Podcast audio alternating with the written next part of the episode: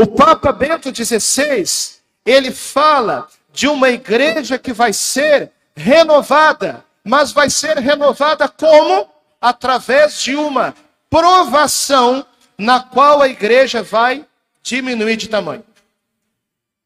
Olha, se vocês pensam que eu estou inventando coisa aqui, vocês podem pesquisar essa profecia. E ver, inclusive, que ela foi citada pelo Papa Francisco nessa semana, quando falava daquilo que nos deixou Bento XVI. Pois bem, Bento XVI fala de uma igreja pequena. Sabe por quê? Porque quem defende a verdade não está preocupado com o número, mas está preocupado com que a verdade seja conservada. Nós estamos falando aqui de um papa, de um testemunho, de um baluarte do nosso tempo que se ergueu para defender a verdade da fé católica, enquanto muitos no nosso tempo estão perdendo a fé. Sim ou não? Está acontecendo. E hoje, o povo está perdendo a fé, tanto fora da igreja, como também dentro da igreja. Nós estamos vendo uma apostasia, uma perda da fé dos batizados, que vai tomando conta de tantos setores da igreja, e o Papa Bento XVI, já no seu testemunho espiritual que ele havia escrito em 2006, ele dizia para nós essa mensagem forte para esses tempos de apostasia. Ele deixou escrito: permaneçam firmes na fé. Essa é a mensagem de Bento XVI que ele testemunhou com sua vida e com sua morte. E olha, existe um fato que nem todos conhecem, que é chamado por aí de a profecia de Bento XVI. Trata-se de algo que ele escreveu, não assim inspirado em revelações particulares, que não era muito a praia dele. Isso seria mais João Paulo II, né? Cada um tem o seu foco de vida espiritual. Mas Bento XVI escreveu essa profecia, baseado, claro, inspirado pelo Espírito Santo e olhando para uma análise de conjuntura dos fatos. Ele escreveu isso no ano de 1969. Que ano que eu falei? Quando ele era um teólogo, grande teólogo, Joseph Ratzinger. E ele escreveu o seguinte: Veja se isso não vai se mostrando verdade no tempo que a gente vive.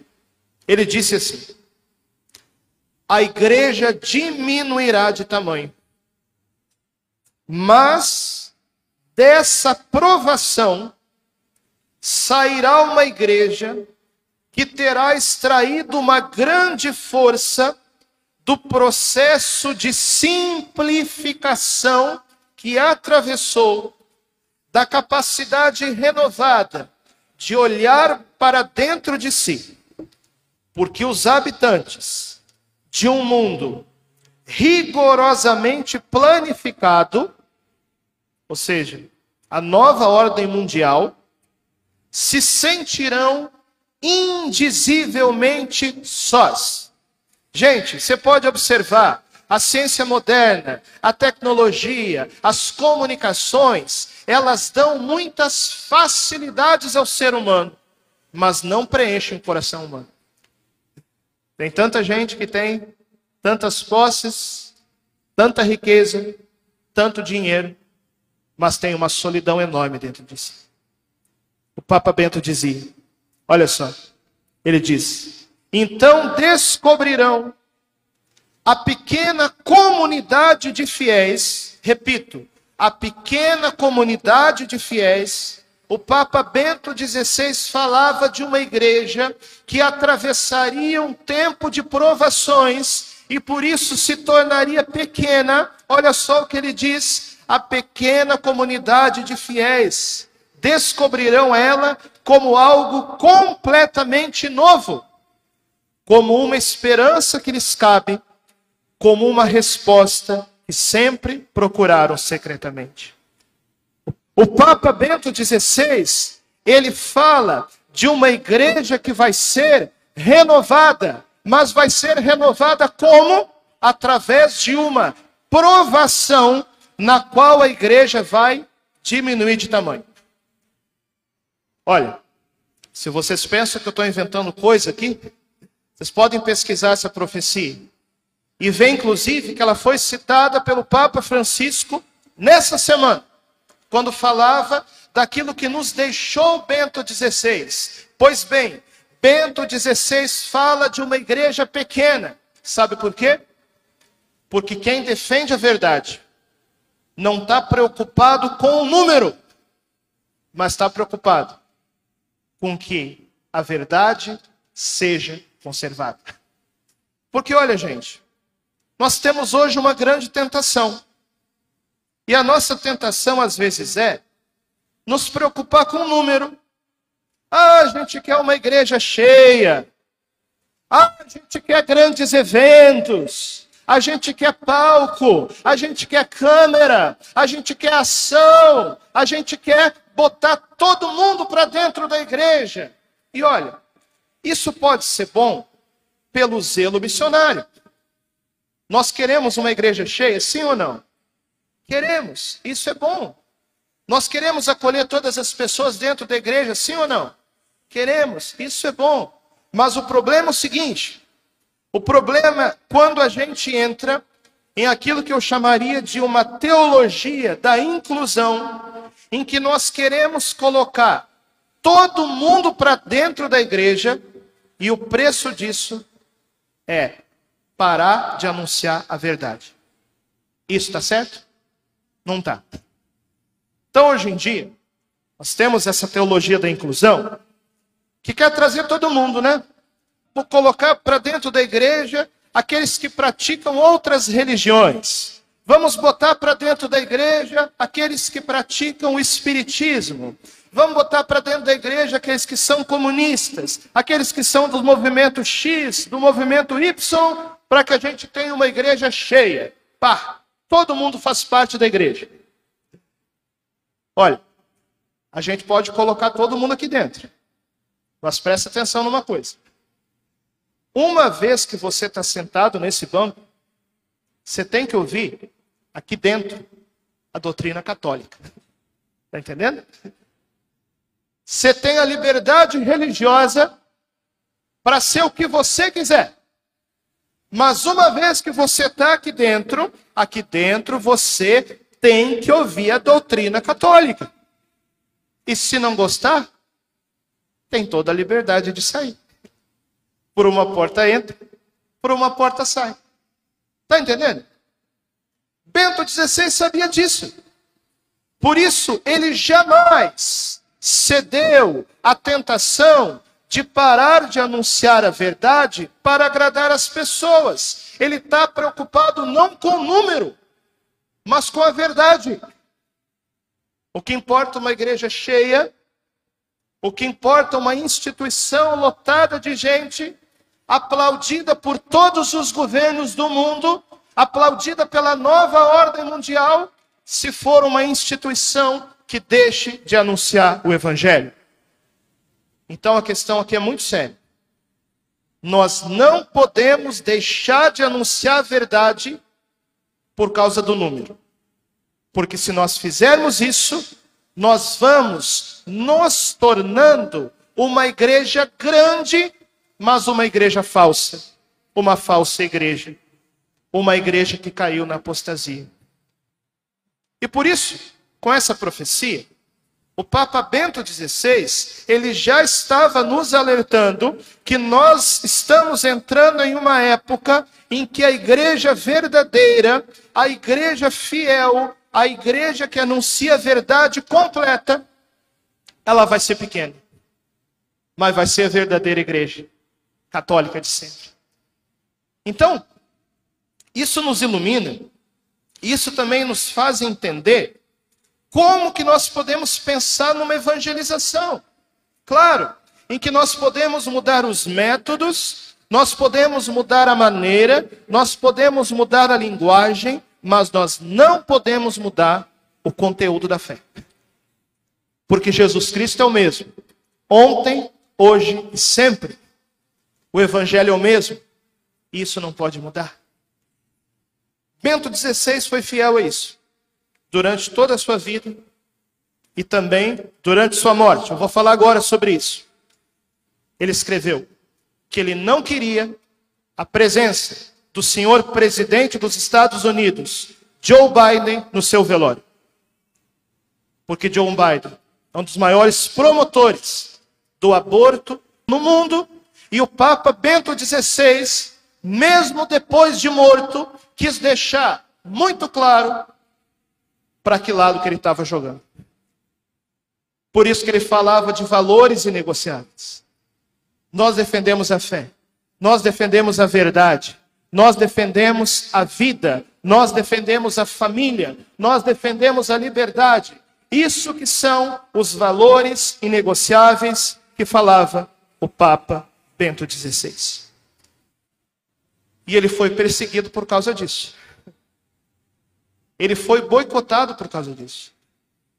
Talvez vocês, como leigos, que estão, digamos assim, não enxergam tudo o que acontece do lado de cá. Vocês não conseguem ter dimensão daquilo que eu estou falando.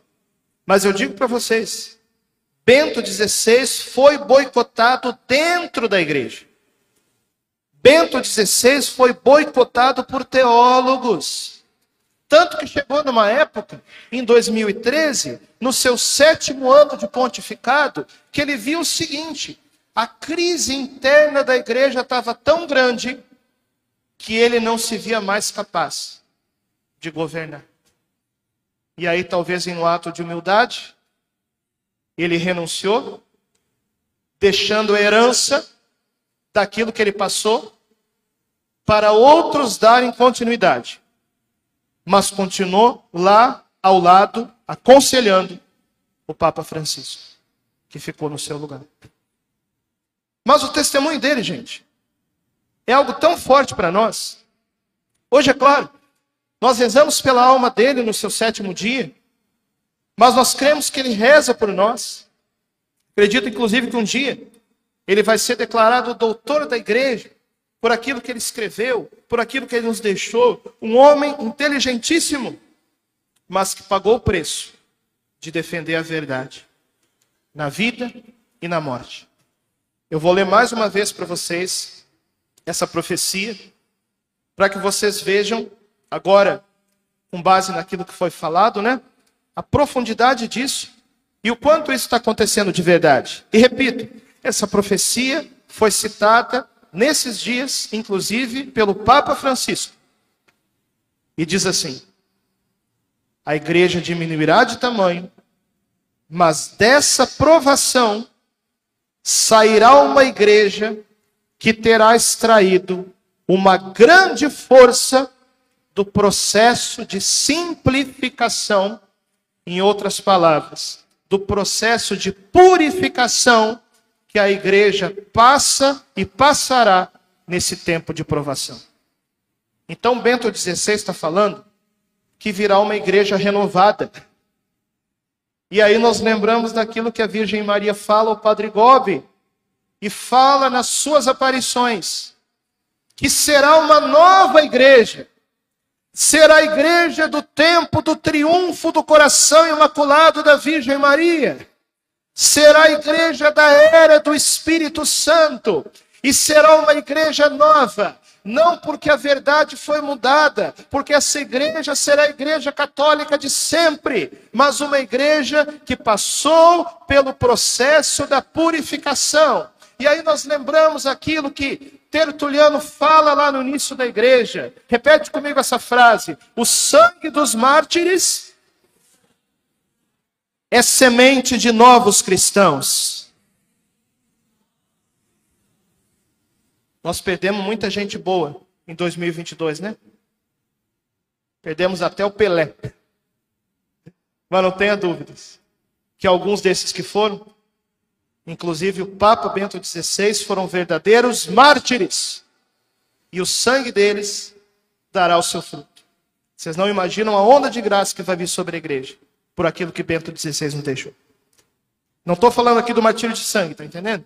Existem várias formas de martírio. Tem aqueles que derramam sangue, tem aqueles que dão a vida no martírio de sangue, mas tem aqueles que sofrem o martírio da paciência.